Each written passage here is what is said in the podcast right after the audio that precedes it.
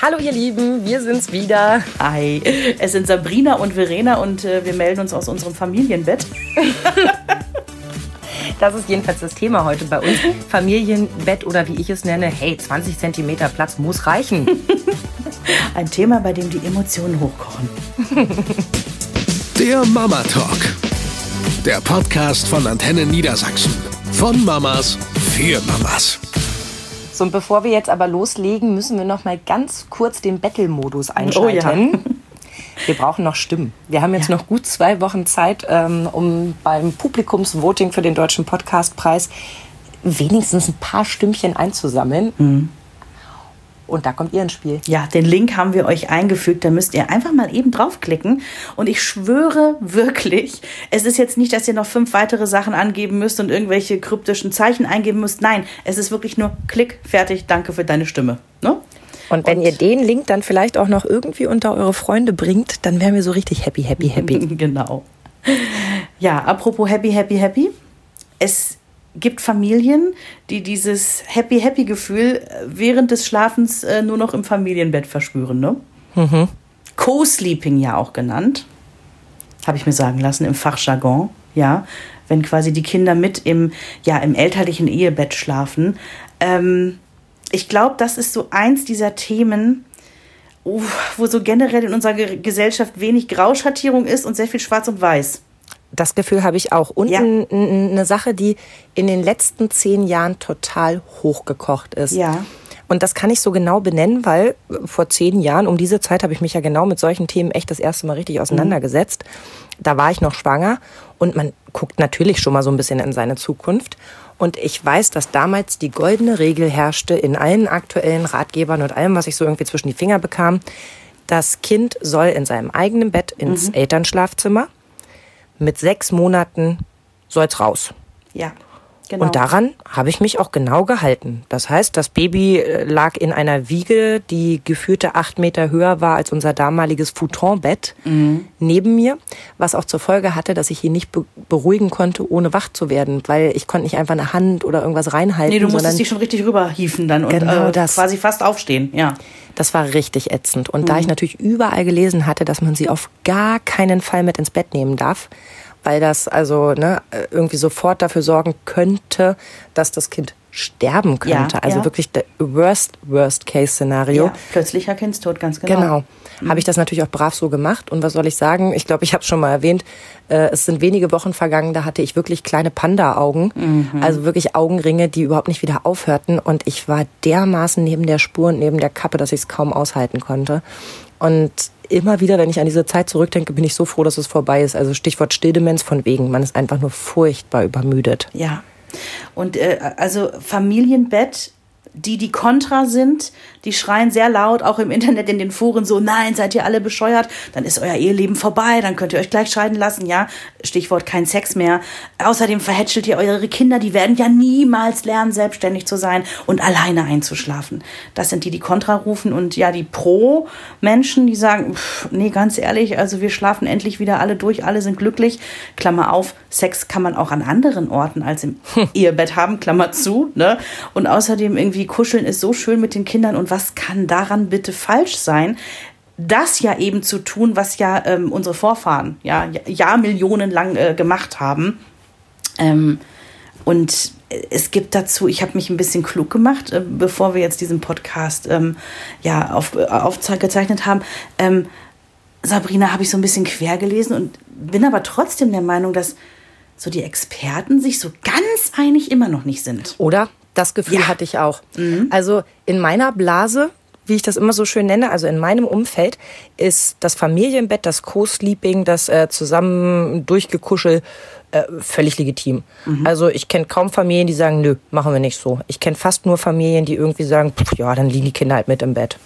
Ja, also ich kenne in unserem Bekanntenkreis tatsächlich Fälle, die sagen, auf gar keinen Fall. Also die dürfen gerne mal äh, vielleicht am Wochenende mit im Bett einschlafen, aber dann werden die rübergetragen. Okay. wenn, wenn, wenn die Eltern selber ins Bett gehen. Da kenne ich Fälle, die da auch ganz rigoros sind. Nein, Ehebett gehört der Ehe quasi. Ne? Und auch von Anfang an? Ähm, ja, also meistens klassischerweise irgendwas zwischen sechs und zwölf Monate dieses ähm, Balkonbettchen, ne? also dieses Beistellbettchen, was so quasi Matratze in Matratze übergeht. Und äh, ja, dann werden die Kinder relativ schnell ausgewildert. Ne?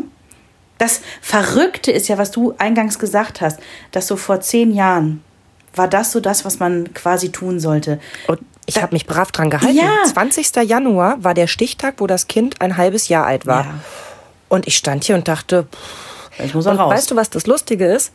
Es fühlte sich überhaupt nicht richtig Mhm. an. Und ich habe es trotzdem gemacht. Verrückt, ich hätte dich jetzt so eingeschätzt, dass du sagst, ich scheiß doch drauf, was andere Hm. sagen. Äh, nee, nee, wenn ich das so nicht fühle, dann bleibt das Kind erstmal hier.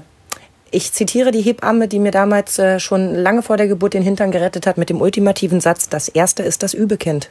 Und natürlich habe ich gedacht, ich will es ja richtig machen. Und wenn du einmal liest, dass dein Kind sterben könnte, nur Ja. weil du es gut meinst, Entschuldigung, aber äh, da war ich dann raus. Da habe ich gedacht, okay, ähnlich wie damals im Krankenhaus, als ähm, Jonas nur gebrüllt hat und nicht trinken konnte, bis irgendwann eine Hebamme reinkam und sagte, ja mein Gott, der ist ja viel zu warm angezogen. Und ich dachte, das dachte ich schon die ganze Zeit, aber so, und ab dem Moment habe ich darauf vertraut, dass ich entscheide, Ja. wie das Kind angezogen wird. Diese und keine Hebamme, die vom Fach ist und es trotzdem scheinbar nicht richtig gemacht hat, weil auch dies nicht immer richtig macht. Also bei uns war es tatsächlich so, ich bin ja eigentlich so viel höriger, was solche Geschichten angeht, als du. Zumindest würde ich uns beide so einschätzen. Und ähm, ich weiß noch, dass Jens irgendwann, also ne, mein Mann, auch irgendwie so nach einem halben Jahr meinte so, äh, sag mal, muss der jetzt nicht langsam mal irgendwie in sein eigenes Bett? Hm. Und ich sag so, Hase, ich fühle nicht, dass wir so weit sind. Und schlussendlich war es bei uns so, dass Henry insgesamt über ein Jahr bei uns im Schlafzimmer geschlafen hat. Wir haben aber dann quasi sein Kinderbettchen, was in seinem Kinderzimmer eigentlich ne, zu stehen kommen sollte, haben wir rübergetragen. Und ne, also erst hatten wir dieses Baby Bay, ne, dieses Balkonbettchen. Heißt das überhaupt so, Balkonbettchen? Ich nenne es Beistellbett, aber ich glaube, wir Ja. sind uns einig, was es ist. Man schiebt es Ja. ans Bett ran, damit es eine Genau. Liegefläche ergibt, aber das Kind seinen eigenen Bereich hat. Ja, und irgendwann ist der, weil Henry ja auch so riesig war, der ist ja relativ schnell da rausgewachsen. Ja, und dann lag er in seinem eigenen Kinderbettchen, aber neben meinem Bett. Und das, wie gesagt, bis er, boah, ich kann es nicht mehr genau aufs Datum, so wie du sagen, aber der war satt über ein Jahr. Und dann haben wir es irgendwann mal probiert und dann ging es auch gut. Also die Auswilderung hat dann gut funktioniert, war aber tatsächlich auch mit meinem Bauchgefühl ähm, vereinbar. Und jetzt spulen wir mal ein paar Jahre vor, weil dann ist ja bei uns was völlig Verrücktes passiert. Dieses Kind hat also seit er 1,x Jahre alt war, in seinem eigenen Bett, in seinem eigenen Zimmer geschlafen, bis vor zwei Jahren. Also der ist acht, ne, um das nochmal zu erwähnen. Bis vor zwei Jahren, so im Vorschulalter, fing das an, dass er ähm, ja immer mal wieder bei Mama und Papa ins Bett wollte. Dann haben wir das mal so gemacht am Wochenende und wenn er krank war und ja, wie das so ist, sowas schleicht sich dann rein und das Kind findet das schön und die Eltern fanden es irgendwie auch nicht ganz doof. Und ähm, ja, im Prinzip sind wir dann Quereinsteiger ins Familienbett gewesen. Und es hat sich irgendwie so eingebürgert. Und ja, wir haben dann mal eine Zeit lang irgendwie auch gesagt, Mist, nicht, dass er das quasi verlernt, alleine zu schlafen. Und haben ihm gesagt, hey, ne, pass auf, ähm, unter der Woche schläfst du in deinem Bett, am Wochenende können wir das gern so machen. Oder wir haben auch diesen Kompromiss gemacht, du kannst bei uns einschlafen, aber wir tragen dich dann nachher rüber. Also wir haben da so mehrere Modelle probiert. Und der aktuelle Ist-Zustand ja, das ist so, dass Henry, ich würde sagen, 80 Prozent der Fälle schon bei uns schläft. Aber Und- du hast doch gesagt, unter der Woche in seinem Bett. Das haben wir mal ausprobiert so, ja, hat sich aber auch alles wieder zurückgeschlichen. Ah, okay, also Mhm. ich sag mal, der Beweis ist angetreten, das Kind kann es, aber er will halt nicht. Ja, und letztendlich ist es aber auch so, ich glaube, wenn wir das jetzt durchziehen würden, ja, dass wir sagen, pass auf, Henry, ich meine, der ist acht, mit dem kann man reden. Wir möchten unser Bett für uns haben und wir möchten jetzt mal irgendwie, ne, dass du wieder in dein Bett umziehst. Lass uns das doch mal. Ich würde mir dann irgendwie so einen sanften Übergang überlegen, ne? Ähm, äh, wieder mit so irgendwelchen Halbgeschichten von wegen, er darf bei uns noch einschlafen, wir tragen ihn dann rüber, bla bla.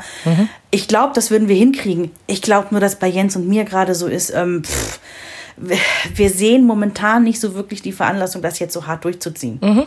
Ich finde, Weil- das ist eigentlich immer ein guter, äh, guter Berater. Also es soll ja immer für alle irgendwie ein Wohlfühlzustand sein. Ja.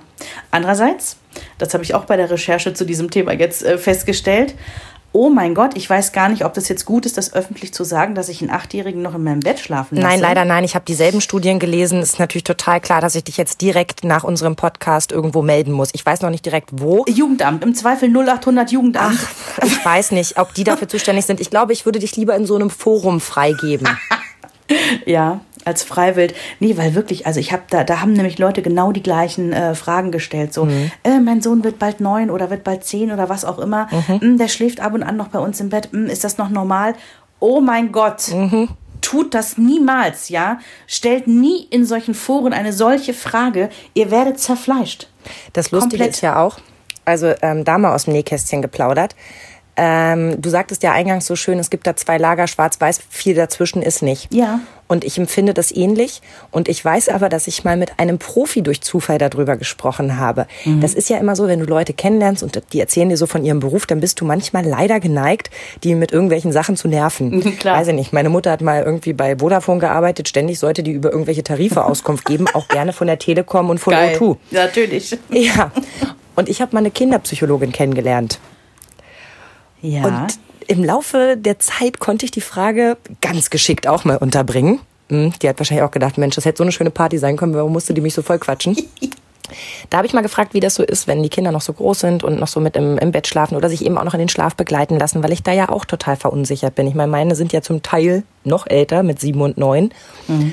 Und ähm, da hat sie mich so angeguckt und hat gesagt, ach ganz ehrlich, also jetzt so aus Profisicht, wenn die das noch brauchen, ja mein Gott, warum denn nicht? Oh mein Gott. Geil. Und da habe ich gedacht, ach guck mal, ja. der Fachmann, wo ich dachte, die zerfleischt mich jetzt gleich, weil mhm. ich habe jetzt auch nicht gesagt, was raten Sie Leuten, die sagen das, sondern ich habe schon erzählt, dass das bei uns zu Hause so ist. Und ich frage für einen Freund, genau. Nein, genau. du hast das, genau das nicht gemacht, ja. Immer mal wieder frage, ob ich meinem Kind damit überhaupt oder meinen Kindern überhaupt einen Gefallen damit tue, in Anführungszeichen, oder sie eben nicht, weiß ich nicht. Ich meine, klar machen wir alle immer den Spruch, die werden ja nicht noch mit 18 bei uns schlafen und mhm. ihre Freundin in die Besucherritze legen. Ähm, und dennoch ist es so, mit jedem fortschreitenden Jahr frage ich mich, ob ich vielleicht irgendwas falsch mache, weil alle anderen Kinder schlafen ja auch in ihrem ja. Bett, ne? Ja, zumal ich tatsächlich und den Satz in einem Artikel jetzt gelesen hatte. Ähm, das war auch ein Kinderpsychologe, der dann so sagte so, nee, nee, die gehen irgendwann schon alleine rüber. Dachte ich erstmal, und dann kam aber der nächste Satz, im Grundschulalter erledigt sich das meistens von selbst. Und mhm. das ist auch gut so, dann werden die Kinder selbstständiger und brauchen dann auch so ein bisschen die Abgrenzung zu den Eltern. Und ich denke mir so, mh, hm, okay.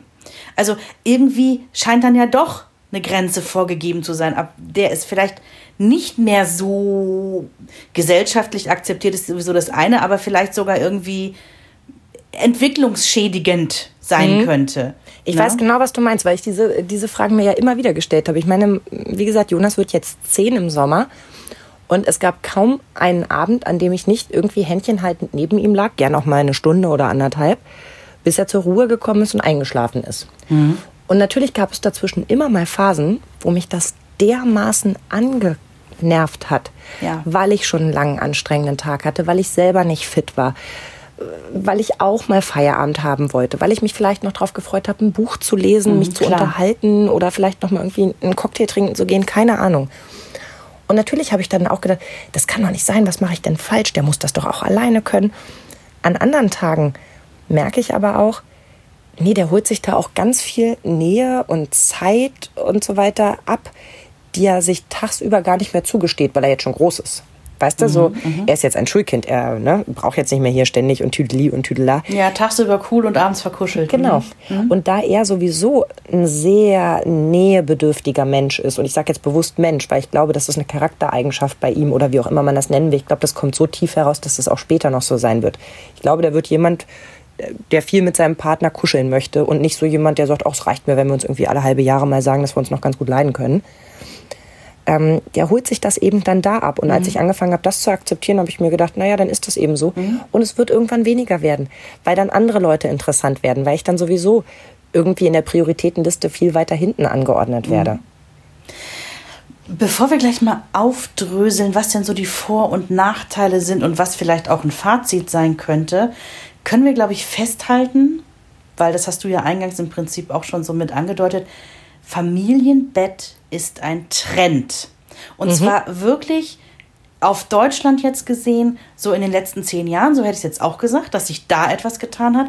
In anderen Ländern wohl tatsächlich schon früher, also in Amerika und auch Skandinavien und so, ist es wohl, also hatte dieser Trend schon viel eher eingesetzt und ähm, ich habe versucht, Zahlen zu finden, kriegst du natürlich nicht, weil es gibt ja keine wirklichen Erhebungen, ähm, wie viele Kinder schlafen im elterlichen Ehebett. Wobei das bei uns in, in Deutschland, also jedenfalls bei meiner Kinderärztin, ich glaube, bei einer der EU-Untersuchungen wurde das schon abgefragt. Ach echt? Ich meine, dass da irgendwo Ach. eine Abfrage war, ob das Kind im eigenen Bett schläft und dass ich irgendwo in der Verrückt. Mitte das Kreuz gesetzt habe und gesagt habe, ja, pff, rein theoretisch schläft er in seinem Bett, aber zum Einschlafen liege ich daneben und irgendwann im Laufe der Nacht kommt er auch rüber getapert.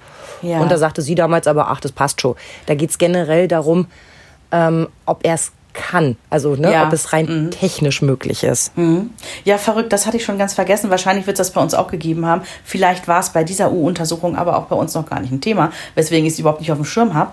Kann auch Fakt sein. ist, wenn du bei Instagram ne, den Hashtag Familienbett eingibst, kriegst du Ist das über- in diesem Internet? das ist in diesem verrückten Internet Mhm. ähm, über 31.000 Beiträge. Ich finde das schon fett. Wow. Für- und für- wie viele davon sind in äh, Sepia gehaltene Blondinen mit äh, italienischem Kaffee in der Hand und drei gut frisierten Kindern um sich rum? Nein, da sind wirklich sehr viele Stylo-Bilder, da hast du schon recht, wo du denkst so, wow, wie aus dem Katalog. Aber das sind eben die gleichen, die vermutlich auch bei Pinterest die Anleitung dazu reinstellen. Und das äh, habe ich nämlich auch direkt gecheckt, weil ich liebe ja Pinterest, ne, wenn ich irgendwie, Ich auch. Äh, was weiß ich, eine Geburtstagseinladung für Henry machen will ähm, zum Thema Weltraumgeburtstag. Ich meine, du kriegst dort einfach mit Stichwortsuche so viele geile Ideen geliefert. Und so Ja. ist es eben auch dort mit dem Familienbett. Da wird sofort ähm, angezeigt, Familienbett gestalten, Familienbett selber bauen. Ähm, das ist irre, was es da gibt. Und die Leute sind echt ähm, erfinderisch geworden. Denn es ist tatsächlich so, bei Ikea zum Beispiel, die kriegen, das haben die selber gesagt, die kriegen immer mehr Anfragen. Hey, ne, habt ihr Familienbetten? Nee, haben sie erstmal nicht. Also du kannst da jetzt irgendwie kein Ehebett kaufen, was 320 groß ist, aber die geben dir tatsächlich schon Tipps, welche Betten sich besonders gut eignen, mit welcher Matratze zusammenzuschieben, dass du eben keine Besucherritze hast und so. Ne? Und was das angeht, gibt es bei Pinterest und ach, überall im Internet Millionen Anleitungen, wie du zum Beispiel mit IKEA-Möbeln dir das perfekte Familienbett zaubern kannst. Ich finde das schon echt Hammer. Ja. vor allem, weil das eben nicht irgendwie was ist, was nur eine bestimmte äh, äh, Klientel machen kann. Ich weiß, wir waren vor, ja, vor auch fast genau zehn Jahren waren wir nochmal im, im Urlaub und wir hatten im Jahr davor dort ein nettes Pärchen kennengelernt. Die waren zufällig wieder da zur selben Zeit und die hatten damals eine dreijährige Tochter und sie war schwanger mit Zwillingen. Und naja, dann haben wir uns so ausgetauscht und alle miteinander gefreut und so. Und irgendwann im Laufe des Urlaubs erzählt sie mir, ja, und total cool, mein Mann hat jetzt auch ein Familienbett gebaut und ich, mhm. Ich meine, das Wort Familienbett fand ich sagte schon alles. Also da habe ich jetzt nicht nachgefragt, oh, was ist ein Familienbett, sondern ja. genau selbsterklärend. Und ich bin so glücklich, ähm, das wird toll. Das ist jetzt dreimal zwei Meter. Wow. Aha. Und dann bin ich mit Christoph später aufs Zimmer und sage, das ist so krass. Die stellen sich da irgendwie ein Bett hin, dreimal zwei Meter. Also erstmal, wie krass groß ist bitte deren Schlafzimmer für dreimal zwei Meter? Ja. Damit fing es an. Und dann dachte ich so, also guckte ich ihn an und sagte, was will man denn mit dreimal, also mit, mit drei Doch, Metern doch. Bett? Zu dem Zeitpunkt hatten wir 1,40 Wow. und fanden ja. Mhm. das riesig, ja. Waren ja auch nur zu zweit.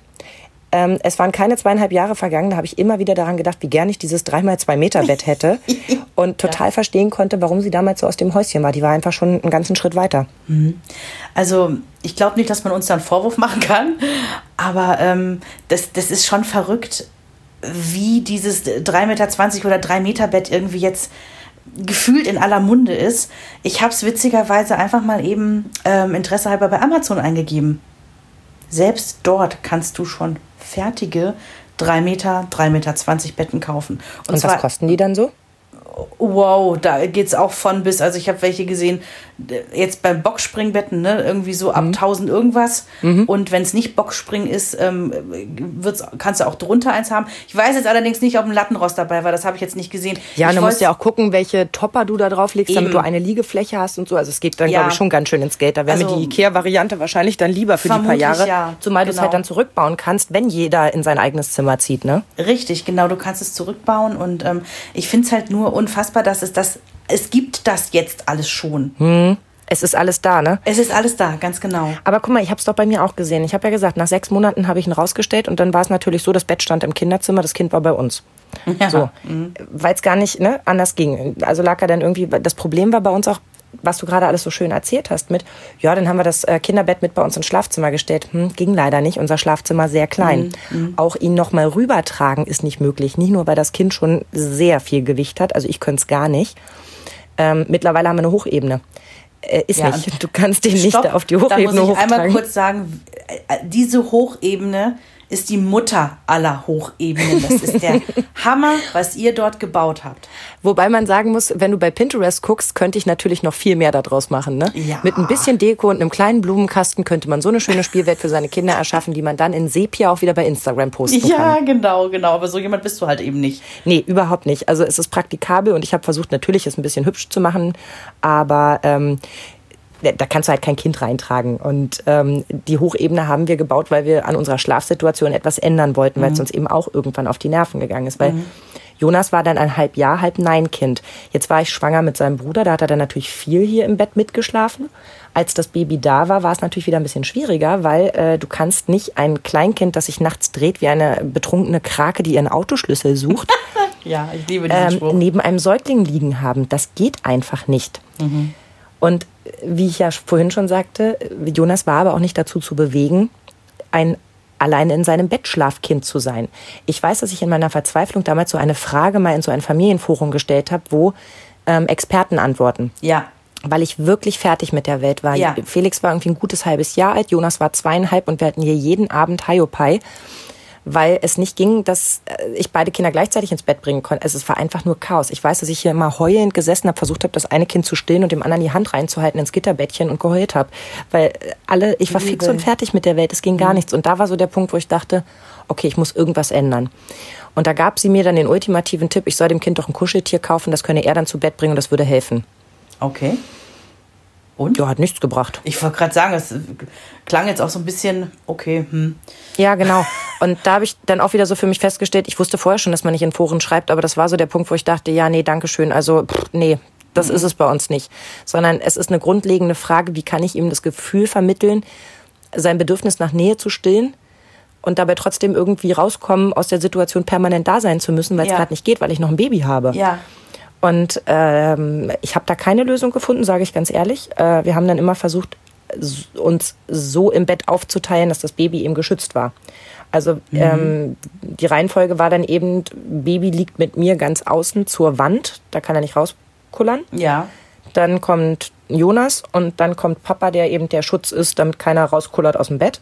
Aber dann und habt ihr genau richtig gemacht. Also ich habe ähm, bei in so einem Expertendings gelesen, wie man es machen soll. Man soll nämlich die Kinder tatsächlich nicht nebeneinander legen. Also gar keinen wenn Fall. Die so klein sind, vor allen Dingen. Die machen sich gegenseitig wach, können sich auch gegenseitig ähm, gefährden. Also gerade wenn noch ein Eben. Baby mit im Spiel ist. Ne? Ja. Eben. Also von daher, da wollte ich wirklich kein Risiko eingehen. Und nun ist es ja so, du kannst ja nun nicht die ganze Nacht nur auf einer Seite stillen. Du musst irgendwann mal wechseln. Und jetzt gab es natürlich die Möglichkeit, du drehst dich um 180 Grad und hältst dem Rest der Familie deine Füße rein. Machen Kinder ja auch im Laufe der Nacht. äh, was ich dann gemacht habe, ist, dass ich hier diese, ähm, diese Stillkissen wie so eine Schutzmauer drumherum gebaut habe um ihn. Ja, cool. Und ähm, dann aber auch darauf geachtet habe, dass ich nicht zu tief einschlafe, dass er nicht zu lange da drin liegt, weil ich auch Angst hatte mit Hitzestau. Überhitzung, genau. Mhm, ja. dass mir das da zu warm drin wird. Also ich habe ihn dann immer ausgepult bis auf den Body ne? und dann da in, in dieses Nestchen quasi reingelegt, dass er da so einen, so einen Rundumschutz hatte vor mir, vor seinem Bruder. Und habe dann aber zugesehen, ihn wieder in den Schlafsack zu packen und auf die andere Seite mit rüberzunehmen, wo dann wirklich nur noch die Wand und ich waren. Aber das klingt Und doch eigentlich ich so, als habe hättet echt überlegt, wie lange wir das gemacht haben und ich kann es dir nicht sagen. Also bestimmt anderthalb, zwei Jahre würde ich so tippen. Ja. Wobei, nee, ja, also ein bis anderthalb Jahre haben wir das so gemacht und dann habe hab ich ein, ein Hochbett gekauft auf 1,50, weil ich dachte, vielleicht ne, kann ich Jonas damit locken, alleine zu schlafen, wenn er so ein richtig tolles Bett hat, aber auf so einer Höhe, die ungefährlich ist. Nee, das war es auch nicht. Wir haben dann angefangen, Matratzen unter dieses Bett zu bauen und haben Das da alle dann abends Ja. gelegen, was auch total unbequem war. Nein, aber ich muss mal kurz einhaken. Ich finde, ihr seid mit dieser Situation aus meiner Sicht immer total gut umgegangen, weil ihr habt irgendwie gesehen, okay, pass auf, wir haben folgendes Problem, die Kinder brauchen irgendwie anscheinend die Nähe, also gucken wir, wie wir das irgendwie drumherum basteln. Und ich weiß noch, dass ihr das eine Zeit lang so gemacht habt. Ich weiß auch, dass es eine Zeit lang so war, ich glaube, Jonas ist in seinem Bett eingeschlafen und kam dann nochmal rüber, ne? Immer, immer. Ja. Du konntest eigentlich die Uhr danach stellen, anderthalb, zwei Stunden, aber die waren mir trotzdem wichtig, weil es darum ging, dass ich das Bett auch wieder als mein Bett habe. Weil da war der Punkt, wo ich gesagt habe, ich muss auch mal, ohne Rücksicht zu nehmen, mich drehen dürfen. Ja. Aber ich finde, also wirklich, ihr habt das gut geregelt. Ich finde, ihr habt das ähm, wenig dogmatisch behandelt, das Thema, und einfach geguckt, wie ist es für unsere Familien- und auch Wohnsituation machbar und wie, wie funktioniert das für uns, dass wir einfach alle schlafen. Weil ähm, wenn du dogmatisch dran gegangen wärst, hättest du gesagt, nee, die Kinder müssen jetzt raus und du hättest da irgendwie dran festgehalten und dran gezerrt und es hätte trotzdem nicht gut äh, geklappt. Und ich finde, ihr habt das echt gut gemacht. Das habe ich das immer so empfunden. Süß. Also ich fand in der Situation, ich fühlte mich völlig verunsichert. Ich hatte überhaupt nicht das Gefühl, dass ich einen Plan habe, sondern dass ich nur verzweifelt versuche, irgendwie äh, ständig neue Lösungsvorschläge zu machen, was ich auch nicht für gesund halte, wenn man permanent irgendwie die Richtung ändert. Ne? Mhm. Aber ich habe gemerkt, immer dann, wenn ich verzweifelt wurde, dass mir das gerade alles nicht gefällt, dann musste ich ja irgendwie eine Lösung suchen, weil sonst lasse ich ja immer meinen Frust an anderen aus und das macht ja dann überhaupt gar keinen ja. Sinn irgendwie. Und wir wissen alle, wie wichtig der Schlaf ist, der gute Schlaf. Absolut. Ja. Und ich habe eine Sache mal gelesen, das ist auch schon ganz, ganz lange her, aber das hat sich auch so tief bei mir eingebrannt. Da hat mal was weiß ich, irgendein Experte, Psychologe, Buchautor, keine Ahnung, in irgendeinem Interview gesagt, ich verstehe immer diese Diskussion nicht, warum Kinder in ihr eigenes Bett müssen. In jeder Partnerschaft ist es erstmal üblich und bei den meisten bis zum letzten Tag, dass man sich das Bett teilt. Und warum? Weil man das gern hat, dass jemand da ist, genau. dass man sich mal ankuscheln kann, dass man Nähe hat. Warum erwarten wir von unseren Kindern, dass die nun ganz alleine in ihrem eigenen Bett, in ihrem eigenen Zimmer schlafen wollen und sollen? Mhm. Und das fand ich irgendwie ziemlich treffend. Und ich weiß, als wir dann wirklich dafür, also dafür plädiert haben, die Kinder hier rauszukriegen, auszuwildern, wie du so schön gesagt hast, mhm. eben versucht haben, eine Lösung zu finden, wo sie beide nebeneinander liegen können, weil wir sofort gespürt haben, das beruhigt sie. Ja, und mittlerweile sind wir an dem Punkt, ähm, wir haben eine neue Familienregel Anfang des Jahres eingeführt. Ich finde, meine Kinder sind jetzt so alt, dass man sich wirklich zusammensetzen kann und sagen kann, so das und das ist das Problem, das und das nervt mich. Wie kriegen wir Lösungen hin? Ja. Wir haben jetzt ganz klare Abläufe abends, ähm, wann alle elektrischen Geräte ausgestellt werden, wie viel Zeit dann noch ist, ähm, bis wirklich Bettgehzeit ist dass dann noch was gemeinsam gelesen wird und der Jüngere ähm, wird noch in den Schlaf begleitet, der Größere darf noch lesen. Was heißt in sagen, den Schlaf begleitet? Weil da gibt es ja auch diverse verschiedene Auffassungen von. Also ich liege neben ihm und halte ihm quasi das Händchen, okay. bis er mhm. eingeschlummert ist. Ja. Und der Große liest dann, solange er noch Lust hat. Dem gebe ich dann mhm. noch mal ein Küsschen und verabschiede mich. Und das klappt seitdem 1A. Und, und die kommen auch nachts nicht mehr zu Jahr euch rüber gekrabbelt? Wie bitte? Die kommen nachts nicht mehr zu euch rüber gekrabbelt dann? Nee, weil ich irgendwann mal gesagt habe, Jungs, ihr wisst, ich habe euch unglaublich lieb, aber wenn ihr nachts in mein Bett kommt, ich kann dann ganz schlecht schlafen. Mhm. Ich werde, und dann habe ich denen das richtig vorgemacht, ich werde so wach. Also du musst dir vorstellen, ich liege ähm, ausgestreckt, als würde ich eine Kerze machen wollen. Mhm. Ähm, ich summe und, und manchmal weine ich dabei leicht. Ich bin doch keine Sardine und äh, versuche mich aus dieser Position irgendwie wieder zu befreien, aber es funktioniert nicht. Also ich werde davon wach, dass meine ähm, Extremitäten eingeschlafen sind, also vorwiegend meine Arme, weil ich sie scheinbar stundenlang in dieser Position gehalten habe und äh, merke dann, dass alles wehtut, versuche dann die Arme runterzukriegen. Da liegen aber die Kinder so eng an mir dran, dass ich, also du musst dir vorstellen, wie so ein kleiner Pottwal, rolle ich dann links ein bisschen, rechts ein bisschen und versuche so ein bisschen so eine Kuhle für mich zu schaffen und in diese Kuhle in einer einzigen flüssigen Bewegung einen Arm runterzuziehen und dann noch mal kurz die Luft anzuhalten, noch mal ein bisschen hin und her und dann den zweiten Arm nachzuziehen und merke dann wirklich, okay, da kommt jetzt gerade wieder Blut an und das tut sich, also das fühlt sich gut an. Und das da habe ich gemerkt, wir müssen was ändern. Ihr seid jetzt einfach zu groß. Unser Bett ist 1,80 breit. Ja. Wir sind vier Personen. Ja, das geht echt ähm, Über eine Meter. Es muss dann auch mal gut sein. Ich brauche meinen Schlaf. Und ich die Jungs wissen, dass ich Sardine. früh aufstehe. Ich bin ein Mensch aus Fleisch genau, und Blut. Genau. Ja. ja, ja, nee, kann ich verstehen. Weil 1,80 so ist tatsächlich noch mal weniger als zwei Meter wie bei uns. Ne? Ja, ähm, und so sehr ich das auch liebe, weißt du, also wirklich auch das, das Reinkuscheln und, und dass sie auch noch dieses Bedürfnis haben und mir klar ist, dass meine Zeit ja so rückwärts tickt. Ich meine, sie ja. sind jetzt schon so groß. Ähm, ich brauche trotzdem auch meinen Schlaf. Und nach ja. ein paar Jahren war der Punkt bei mir erreicht, zu sagen, jetzt ist es auch mal gut. Jetzt möchte ich auch mal wieder Platz. Aber ich glaube, das ist ein ganz wichtiger Punkt, den du da ansprichst, dass du sagst, sobald einer der Beteiligten damit nicht mehr glücklich ist mit dieser Co-Sleeping-Situation, dann muss was geändert werden. Und das habt ihr ja auch wieder richtig gemacht.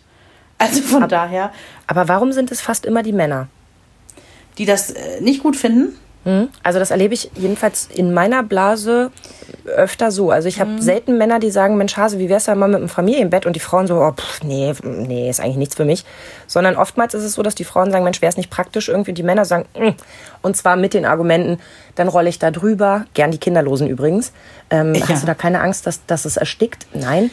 Ähm, dann das Sexargument, das du vorhin genannt hast, das ich übrigens auch mal vor ewigen Jahren, habe ich mal ganz vorsichtig den Vater meines Patenkindes gefragt. Mhm. Und? Weil da war der schon oh, so anderthalb, zwei und schlief eben auch immer noch, hatte sein Bett noch im, im Elternschlafzimmer und schlief aber meistens irgendwie in der Mitte. Ja. Und dann habe ich auch so, weil ich war halt noch kinderlos und war dem aber auch nah genug, so eine kritische Frage stellen zu dürfen, fand ich, weil es mich interessiert hat. Und sagte so, ist das nicht komisch, wenn das Kind immer mit im Bett ist? Man will ja vielleicht auch Die mal. Möglichkeit haben. Mhm. Und dann grinst er mich eben auch so an und sagt, naja, das geht ja nicht nur im Bett. Ja. Und Vreni, unter uns, ich gebe allen recht, die das sagen. Ja. Aber es ist trotzdem mein bevorzugter Ort und ich habe ihn gerne dafür. Ja, ja, das ist ja auch völlig in Ordnung, weil es auch einfach bequem, gemütlich und alles ist. Ähm, aber genau das habe ich witzigerweise bei so einem ähm, Paarpsychologen äh, gelesen, der sich auch zum Thema Familienbett geäußert hat. Der sagte, es gibt sogar, das muss nicht sein, aber es gibt Familien, da hat sich sogar das Sexleben durch das Familienbett verbessert, weil die Eltern eben dann gezwungen waren. Ich sag mal so, ähm, Stichwort 22 Uhr treffen wir uns im Wohnzimmer, ja? Hm, Du bringst die Sahne und ich die Kerzen, ich verstehe. So, ne? Also, dass es da auch wieder irgendwie so, ja, fast Teenager-eske Verabredungen gibt, ja? Mhm. Die ja irgendwie auch schön und spannend sein können. Ja, wie die getrennten Schlafzimmer eben manchmal auch eine, eine Ehe nochmal beleben, ne? Ja, wenn der eine halt immer schnarcht und äh, äh, der andere das zunehmend unsexy findet, pff, kann das eine gute Lösung sein, ne? Aber guck, da sind wir wieder dabei. Dein Gefühl von Sicherheit und Nähe befriedigst du darüber, dass du ein gemeinsames Ehebett hast. Und erst wenn an der Schlafsituation etwas auftritt, was dich so sehr stört, dass du nicht mehr selber Ja. zur Ruhe kommst, siehe Schnarchen oder ne, verschiedene, kann ja auch verschiedene Arbeitszeiten sein. Also bei uns hält sich ja noch in Grenzen, aber wenn der eine immer spät und der andere immer Frühschicht hat, Ja. macht es vielleicht auch Sinn, zwei getrennte Schlafzimmer zu haben, damit man sich nicht immer gegenseitig weckt, wenn man aufsteht Also oder wir hatten geht. diese, ne? diese Diskussion häufiger schon wegen der bescheuerten Arbeitszeiten, ne, weil ich oft ja nach Mitternacht erst nach Hause komme und der Hase schon wieder früh hoch muss und ähm, andersrum äh, am Wochenende muss ich früh raus und die anderen können liegen bleiben. Aber wir haben immer wieder gesagt, ähm, wir finden es nicht gut, getrennt zu sein. Wir mögen das nicht, in verschiedenen Zimmern zu schlafen und irgendwie, ähm, nee, passt es trotz. Also derjenige, der früh raus muss, nimmt, nimmt halt extrem viel Rücksicht. Ich meine, es wird ja bei euch auch so sein. Wenn Na du dich klar. morgens zu unchristlichen Zeiten äh, aus dem Bett schälst, dann äh, bist du ja auch nicht so laut wie ein Spielmannszug und ähm, ne, guckst ja schon, dass Christoph noch eine Weile weiter schlafen kann. Ähm, das geht irgendwie alles. Das kriegt man hin. Um auf deine Frage nochmal zurückzukommen, sind es nicht immer die Männer, die das irgendwie erstmal kacke finden? Ähm, ich würde sagen, bei uns nicht. Jens liebt das, wenn Henry mit im Bett liegt. Also einfach dieses Kuschelding, ne? Das, das liebt er so sehr, seinen, seinen geliebten Sohn mit im Bett zu haben, ja. Ähm, Jens ist auch einer, der schläft wie ein Stein, der bewegt sich nicht. Das ist, es gibt ja so Amokschläfer, ne? Ähm, und ich glaube, also es gibt ja wirklich welche, die sich im Schlaf sowas von wälzen und auch mit den Armen rechts und links schlagen. Da müssen wir tatsächlich mal darüber sprechen, dass es tatsächlich mh, gewisse Voraussetzungen gibt, die es schwierig machen, ein Familienbett ähm, äh, einzuführen und das auch beizubehalten. Ähm, dazu gehören natürlich irgendwie ähm, Alkohol, ja, äh, Drogen sowieso, aber auch gewisse Medikamente. Es gibt ja Leute, die können nicht gut einschlafen, nehmen deswegen Schlaftabletten. Gibt's ja alles. Ähm, gibt's ja auch frei verkäuflich in der Apotheke, habe ich jetzt auch erfahren. Ähm, die sollten definitiv nicht, zumindest nicht mit ganz kleinen Kindern im Bett liegen. Weil, Wobei- ähm, ja? Nee, sag erst mal. Ja, weil wenn man eine Schlaftablette genommen hat, ist es wohl so, dass du so tief in diesen Schlaf fällst, dass du ähm, nicht mehr dieses, wie soll ich das sagen, dieses instinktmäßige Halbwachsein und kurz checken, Genau. ob alles okay ist, ne? Und ähm, sich dann vielleicht, ähm, ja, weiß ich nicht, übers Kind rollen ist ja eh immer so die große Angst, die eigentlich nicht eintritt.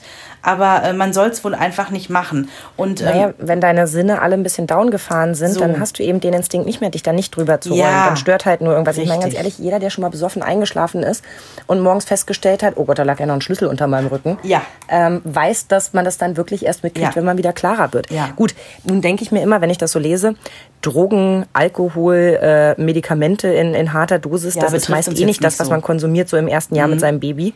Sollte Im besten nicht. Fall. Ja. Was ich interessant fand, war auch in einem Artikel stand auch Raucher sollten darauf verzichten, ihr Kind mitzunehmen. Und da habe ich so gedacht, das finde ich jetzt schon wieder ein bisschen schwierig, ähm, so einen Satz einfach nur niederzuschreiben. Ich glaube, was damit gemeint ist, ist, wenn du dir gerne im Schlafzimmer eine Zigarette Ja. ansteckst oder gerade frisch irgendwie im Wohnzimmer noch irgendwie die letzte Zigarette ausgemacht hast Ja. und dich dann neben dein Baby legst, Entschuldigung, aber da müsste der normale Menschenverstand reichen zu wissen, dass das natürlich Richtig. nicht geht, weil das Giftstoffe sind, die du da auspustest und ne, die an dir kleben. Ja, diese, diese Bemerkung habe ich auch äh, gelesen irgendwo, fand ich unnötig, weil das gilt ja auch für ein Baby, was im Wohnzimmer tagsüber schläft und sich dann dort jemand eine Zigarette anzündet, ja. Das ist ja, also das ist ja genauso bescheuert dann. Und ich finde, es hat schon wieder was mit, mit Stigmatisieren zu tun. Also, weil ich hätte mich sofort irgendwie angegriffen gefühlt, wobei zu der Zeit habe ich noch nicht wieder geraucht. Wobei doch, bei anderthalb Jahren, ich habe ja dann leider wieder angefangen. Ähm, äh, stell dir mal vor, dann hätte ich sagen müssen, ja, ich würde mir jetzt gerne eine anzünden, dann muss das Kind raus aus dem Familienbett. Also nicht im, im ja, ja. Schlafzimmer, sondern weil ich jetzt wieder angefangen habe, irgendwie um Ja. 15 Uhr eine Zigarette zu rauchen, kann Ja, ich leider Bullshit. um 22 Uhr nicht Ja, ins ja. Familienbett gehen. Ja, totaler Bullshit. Sehe ich auch Aber so. das mit den, mit den Drogen und dem Alkohol und so weiter, das macht Ja. absolut Sinn. Und ich weiß, dass ich Christoph auch gebeten habe, als er irgendwie auf einer Weihnachtsfeier war, dass ich dann auch vorher gesagt habe, schläfst du aber im Wohnzimmer? Und er gleich sagte, ja, natürlich. Weil klar ist, ähm, du dunstest aus, du schnarchst und du Mhm. Ja. bist halt nicht Herr der Lage. Ja, das genau. geht nicht. Da, damit kannst du kein Familienbett machen. Also ähm, bei Jens ist es so, der, der schläft wie ein Stein, der legt sich abends hin und der wacht morgens genauso auf. Ich weiß nicht, wie das funktioniert, weil ich bin schon eher so der, der sich irgendwie 80 Mal ähm, von rechts nach links dreht nachts. Ähm, und von daher ist es für Jens nie das Problem gewesen. Der hat nie so das Gefühl gehabt, so, ähm, ich werde hier gerade meines Platzes beraubt im Bett. Ne? Weil Ich glaube, das geht nämlich vielen so. Das, das hast du schön Ja. benannt. Ich glaube, das geht vielen so. Weil ja das Baby sowieso an der Frau klebt. ja. Und wenn das dann wirklich auch noch nicht nur den ganzen Tag so ist, sondern auch noch die komplette Nacht, dann fühlen sich, glaube ich, manche Männer aufs Abstellgleis abgeschoben. Das kann schon sein, ja. Das da muss man halt. Da müssen alle mit ähm, okay gehen mit dieser Lösung. Das ist ja sowieso dieses Ding, ne? Wenn das irgendwie nur zwei von drei oder zwei von vier gut finden, dann ist es eh Kacke. Dann Gut, aber andererseits, wenn die Mutter es gut findet aus vernünftigen Gründen, weil das Stillen nachts äh, äh, Ja. unter eigenem Schlaf geschehen kann, weil fand ich bei einem Artikel irgendwie auch ganz gruselig, den haben sie aus dem Amerikanischen untersetzt, äh, äh, übersetzt, als du das vorhin gesagt hast, dass das da schon viel üblicher ist. Da waren ganz schlimme Sachen drin, Vreni. Also sie haben es ja nur eins zu eins übersetzt. Ähm, da waren halt so Sachen drin mit, mit ähm, Alkohol und diesem und jenem, ja, ja. Da war aber auch drin, viele verwechseln äh, oder, oder ähm, äh, verbinden Familienbett mit äh, äh, sexuellem Missbrauch an Kindern. Und Was? guckte so auf diesen, auf diesen Artikel und dachte, boah, das ist so wieder typisch Amerika. Äh, dass es irgendwie sofort was Anrüchiges hat, wenn du dir irgendwie mit deiner achtjährigen Tochter nochmal am Sonntagmorgen das Bett teilst, dann stimmt ja was mit dir nicht, oder Nee, was? dann stimmt mit dieser Gesellschaft was nicht. Also wer, wer, wer da irgendwie erstmal was Komisches denkt, Oder? nein, sorry. Nein, es ist für mich in erster Linie erstmal was komplett Unschuldiges, mit seinen Kindern im Bett zu liegen. Ach Gott, ist das ekelhaft. Ja, nee. Genau so empfinde ich das nämlich auch. Und deswegen auch dieses mit dem, mit der Frage mit dem ähm, Sex in diesem Bett und so weiter. Es ist halt zu dem Zeitpunkt nicht mehr dein Bett. Es ist ein Ja. Familienbett. So ging es Ja. Mhm. mir jedenfalls, auch wenn das vielleicht beknackt ist. Aber das ist nicht der Ort, wo ich jetzt hier halb nackt vom Schrank springen möchte, sondern das ist der Kuschelort, der Geborgenheitsort für mich Mhm. Ja. und mein, mein Leben, weißt du? Für diese wunderbaren Kinder. Und ich glaube, das wollte ich dann irgendwann mal wieder ändern, zu sagen, so, so, und jetzt ist das hier wieder mein Bereich, ne, Mhm. Ja. wo ich mich zurückziehen kann. Ja, ich weiß, also wenn wir dann in unseren 20 Prozent der Nächten dann mal kein Kind zwischen uns liegen haben, ich weiß, dass ich das auch dann wirklich genieße, mein Weltsverhalten, ja, und vor allen Dingen, das ist ja auch so ein Ding, es geht ja gar nicht immer nur um Sex, es geht auch darum, dass man ja ähm, als Eltern abends vor dem Einschlafen manchmal auch so Dinge bespricht, die nicht für Kinderohren geeignet sind, ja. Mhm. Ja, weil es wichtig ist, weil man da nochmal drüber sprechen möchte, ja. Genau. ja. Ja, und dass man einfach vielleicht nochmal als Paar irgendwie auch Arm in Arm einschläft. Ich liebe das, ja. Ja. Also ähm, ich finde das ganz toll, das genieße ich dann auch. Und wir können ja, ich meine, die Vorteile des Familienbetts, die liegen auf der Hand. Ich glaube, wir haben sie auch genannt schon, ne? Äh, größtenteils. Ähm, ich habe sogar gehört, bei plötzlichen Kindstod ist man mittlerweile, geht man davon aus, dass auch das einen Vorteil hat, das Familienbett, weil äh, du als Mutter oder auch als Vater ähm, eher Atemveränderungen beim Kind wahrnimmst, ja, und das Kind dadurch, dass es so Schlafgeräusche äh, mitbekommt, nicht in einen so tiefen Schlaf fällt, dass es eben, ja, mit dieser, mit, mit der Atmung aufhört, ne? Also ich Ähm, finde immer, bei dem ganzen Thema Kindstod habe ich immer folgendes Problem. Ähm, ich habe laut, also laut Experten habe ich mit Felix auch nicht alles richtig gemacht. Denn die sagen ja, in den ersten zwölf Monaten soll es permanent im Beistellbett liegen und äh, quasi gar nicht ne, unter zwölf Monaten mit ins Familienbett. Ja. Das haben wir nicht mehr so gemacht. Die ersten Wochen war er natürlich, weil er ne, noch so klein war, da in dem Beistellbettchen, dass wir hier gerade so mit Ach und Krach ins Schlafzimmer bekommen haben. Aber weil es eben so eng hier ist, Mhm, haben wir es auch relativ schnell wieder rausgeschmissen. Ja. Ähm, trotzdem ist ihm nichts passiert. Es geht ihm wunderbar. Genauso wie dem anderen Kind, das brav in seiner Wiege gelegen hat. Auch das ist nicht gestorben. Meine Schwiegermutter erzählt immer so schön, das erste Kind sollte auf dem Bauch liegen, das zweite auf der Seite, das dritte auf dem Rücken. Ja, mhm. Alle drei haben überlebt. Das Gemeine ist immer, weißt du, die holen das immer als Argument so raus nach dem Motto so, "Hm, ja, wenn du das und das machst, dann äh, vermindert das das Risiko. Hm? Kann dir aber auch keiner sagen. Ich finde das immer so ein ganz schäbiges Argument zu sagen, ähm, es würde die Wahrscheinlichkeit vermindern. Was ich allerdings glaube, ist die Geschichte mit den regelmäßigen Atemgeräuschen. Dass man ja sagt, dass Kinder häufiger, also Babys häufiger noch Atemaussetzer haben, weil das noch nicht so drin sitzt. Und dadurch, dass um dich herum permanent eine, eine Atmung ähm, ja, macht, sage ich jetzt mal so doof, ähm, sich auch das Baby instinktiv wieder hup, Ja. Luft holt und weitermacht. Ist tatsächlich so. Mhm.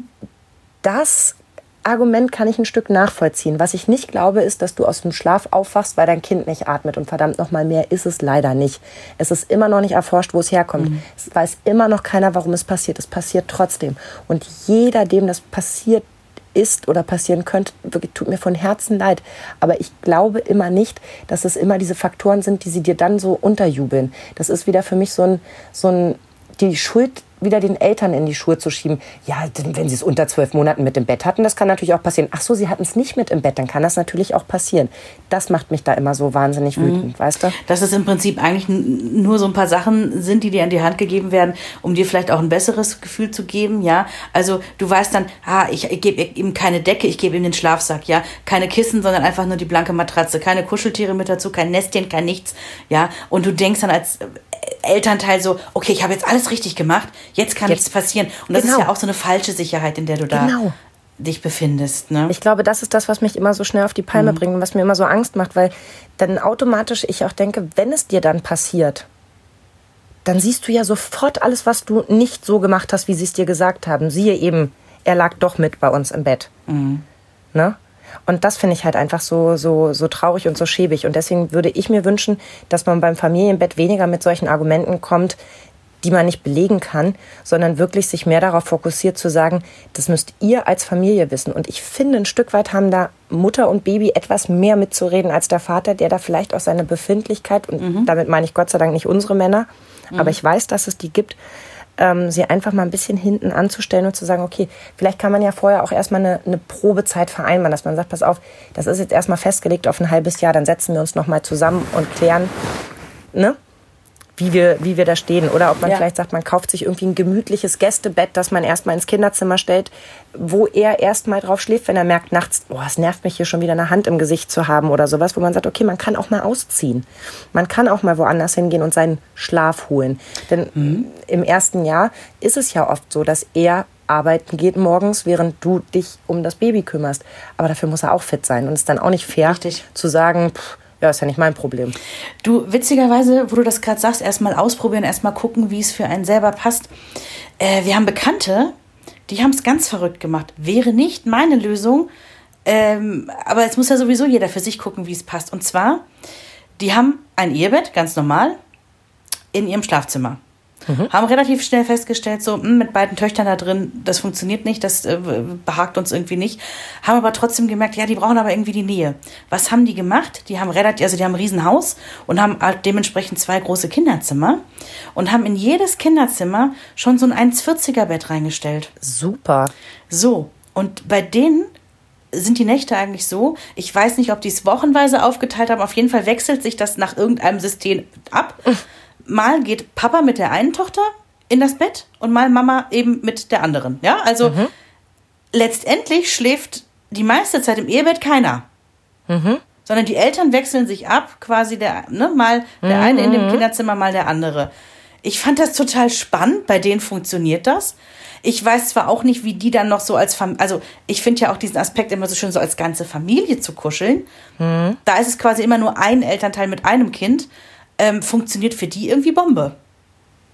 Ich habe in einem Artikel gelesen, Geschwister, die miteinander in einem Bett schlafen, das ist ja bei uns so der Fall durch diese Ja. Hochebene, die hätten angeblich oftmals auch eine bessere Bindung und würden sich tagsüber weniger streiten. Und dann dachte ich so, krass, wie würden die sich wohl streiten, wenn die in zwei verschiedenen Zimmern wären? Selbe Argumentationskette wie bei den Gesundheitsaspekten. Wer will das beweisen? Wer will beweisen, wie sie sich benehmen würden, wenn sie in zwei Ja. verschiedenen Zimmern schlafen würden? Also Ja. ich glaube schon, dass das gut tut. Ich könnte mir aber auch vorstellen, wenn dir dein Geschwisterkind auf den Sack geht, bist du vielleicht froh, mal ein paar Stunden los zu sein. Also, ich glaube, dass, dass, dass wir Vorteile jetzt tatsächlich, ähm, ich glaube, die liegen auf der Hand, ne? Die haben wir jetzt auch besprochen. Die haben sich für uns so ergeben, muss man sagen. Also Genau. Wie gesagt, ich habe es beim ersten versucht, nach damaligem äh, äh, Leitbuch zu machen, habe sehr schnell festgestellt, ist überhaupt nichts für mich, Mhm. fühlt sich nicht richtig an. Ich bin aber ja auch ein, ein absoluter Hasser von dieser äh, jedes Kind kann schlafen lernen äh, Nee, Variante. hasse ich auch, Aber auch ja. da habe ich gelernt, es gibt Familien, die sind in einem solchen Teufelskreis gefangen. Die können vielleicht nur so aus sowas raus und es ist Mhm. dann für alle Beteiligten besser und man baut das wieder auf. Für mich wäre es nichts. Ich Mhm. könnte das einfach nicht und deswegen hätte ich auch nie sowas durchgezogen, zu sagen, so der ist jetzt ein halbes Jahr alt, dann soll er sich da drüben ausbrüllen, Mhm. bis er begriffen hat, dass er da alleine schläft. Das war nie mein Weg, das hätte ich einfach nie gekonnt. Dann soll er lieber, bis er 15 ist, in einer Besucherritze schlafen, aber Mhm. es geht ihm gut wo ich dir natürlich auch sage, äh, andersrum, das Pendel ist auch falsch, ne? Irgendwo dazwischen. Und ich habe ehrlicherweise immer gedacht, es würde bei uns schneller gehen. Und es gab zwischenzeitlich so Momente, wo ich dachte, das hört einfach nie auf. Und ähm, diese Schlafsituation belastet mich in, in der Form im Moment so. Jetzt gerade finde ich es total angenehm. Wir haben einen super Konsens gefunden. Die Kinder wissen trotzdem, dass wir hier sind. Und wenn irgendwas ist, wenn die schlecht träumen oder so, natürlich stehen sie hier auf der Matte und klingeln nicht beim Nachbarn oder gehen wieder allein ins Bett zurück. Ne? Also es ist nicht so, dass ich das Gefühl habe, ich habe meinen Kindern irgendwie das Gefühl gegeben, ich will sie loswerden, sondern ich habe immer klar gemacht, ich liebe euch, ihr dürft jederzeit kommen, aber auch ich brauche meinen Platz und brauche meinen Schlaf, damit ich die Mama sein kann, die ich gern sein möchte. Wie habe ich das äh, so schön gelesen im Artikel? Ähm, man darf die Bedürfnisse der Eltern nicht über die der Kinder stellen, aber eben auch nicht andersrum. Ja, und schön. äh, genau das äh, passiert ja bei euch, dass ihr das immer wieder guckt, ne, wie es ähm, es einfach passt für unsere Familie. Und da fallen mir unsere ehemaligen Nachbarn ein. Die haben, ach, das ist jetzt so fünf Jahre her. Die fanden das von übrigens beides Ärzte. Ähm, Die Eltern. Und ähm, die fanden das von Anfang an toll, diese Idee Familienbett. So, dann kam das zweite Kind dazu bei denen. Erst im Beistellbettchen dran und dann später mit ins Bett rein. Der schlief immer nicht. Der schlief so unruhig. Die waren echt verzweifelt. Obwohl sie Familienbett hatten. Jetzt pass auf, was passiert? Die waren dann im Urlaub und da ging das nicht anders. Da musste der Kleine und auch die Große im Übrigen, mussten in ihren eigenen Zimmern schlafen. und dann haben sie festgestellt, äh, der hat ja durchgeschlafen. Ja. Dann haben die das zu Hause ausprobiert, haben den quasi ausgewildert ins Kinderzimmer und seit dem Tag schläft dieses Kind durch. Also es gibt's halt auch komplett andersrum, ne? Und da siehst du einfach mal, du kannst nie diese Schablone einfach auf alles und jedes äh, Kind und Familiensituation anwenden. Das ist Christoph nämlich bei, äh, bei Felix damals auch aufgefallen, dass er gesagt hat, ich habe das Gefühl, wir wecken ihn jedes Mal, wenn wir ins Bett gehen. Ja, ja. Und das war dann der Punkt, wo wir gesagt haben, wir probieren es mal anders aus und ne? Also genau wie du sagst, Bedürfnisse ändern sich einfach auch ähm, immer wieder im Laufe der Zeit und man Genau. muss immer mal wieder abgleichen, passt es für uns als Familie so und da muss halt jeder auch mitsprechen dürfen. Ähm, passt das so für uns und welche Lösungen können wir finden? Und ich finde wirklich diesen Spruch, die einen Bedürfnisse nicht über die anderen zu stellen und nicht umgekehrt, einfach sehr passend und gerade in dieser Situation wirklich sehr, sehr passend, weil am Ende des Tages geht es nur so, dass die Nachtruhe verbessert wird, aber bitte für alle. Ja. Und ähm, ich muss auch ganz ehrlich sagen, ich bin ja so quasi jetzt so ein Dreiviertelverfechter des Familienbetts, ne? An dieser Stelle als Quereinsteiger, Mensch. äh, und gerade just vor zwei Wochen ist es passiert, dass morgens der Wecker klingelt. Ich musste früh raus und habe, ich war anscheinend wirklich noch so im, im Tiefschlaf, als ich den Wecker schnell ausmachen wollte, weil ich eben das Kind auch nicht machen wollte. Ich habe mich gedreht zum Wecker, aber da war das Bett schon zu Ende und ich lag auf dem Boden. Bin aber, also ich bin halt wirklich voll aufs Mett gefallen mit meiner, mit ja, also mit der Seite, mit der Hüfte. Das tat Schweineweh. Oh mein Gott. So und der Kopf ist noch so halb am Nachtschrank aufgeschlagen. Also ich hatte auch eine riesige Beule am Kopf. Ähm, wenn ich, warte mal, hier ist die Stelle, ah, so über der Schläfe. Ähm, Wenn ich da drauf drücke, tut die auch immer noch ein bisschen weh. Also um auch mal irgendwie ähm, gesagt zu haben, nein, das ist natürlich nicht alles immer nur eitel Sonnenschein und wir nein überhaupt nicht. Ne, ähm, unterm Regenbogen kuscheln wir so, ja, also vom Gefühl her. Oder wie sagst du so schön in Sepia? Ja. Ich weiß nicht, ich, äh, du weißt, Instagram macht mich fertig. Es ist einfach mhm. so. Es macht mich wirklich fertig, obwohl ich weiß, dass das immer nur eine Momentaufnahme ist und obwohl ich weiß, dass das alles ähm, ne, mehr Schein als Sein ist. Jedes Mal, wenn ich durch solche Bilder durchgescrollt habe, fühle ich mich danach schlecht und ähm, ja. muss mich wieder damit aufbauen, dass ich es besser weiß und dieses Gefühl irgendwie ja. ja wegdiskutieren mit mir. Wie können wir das als Fazit jetzt für euch rausdrehen? Also ich glaube, ähm, wenn ihr in diesem Internet unterwegs seid, kriegt ihr Millionen Meinungen. Wichtig ist, dass ihr für euch euch klar macht, was wollt ihr. Und wenn ihr euch entscheidet, ein Familienbett zu machen, ist das Schöne, dass es tausend und eine Idee mittlerweile gibt, wie ihr das umsetzen könnt. Ne? Und ähm, ich habe einen Psychologen gelesen und ähm, das ziehe ich mir jetzt einfach raus.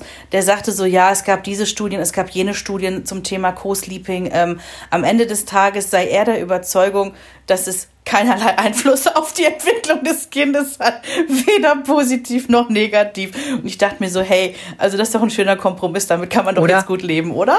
Das finde ich auch. Und wenn dich der Nächste anschreit mit, bist du wahnsinnig zu sagen, ich glaube, das hat keinen Einfluss, positiv wie negativ. So, ihr müsst euch klar sein, dass ihr es gut finden müsst, mit einem betrunkenen Oktopus, der seine Autoschlüssel sucht, im Bett zu liegen. Und wenn ihr damit äh, leben könnt und wollt, dann macht es doch einfach. Und ansonsten eben nicht.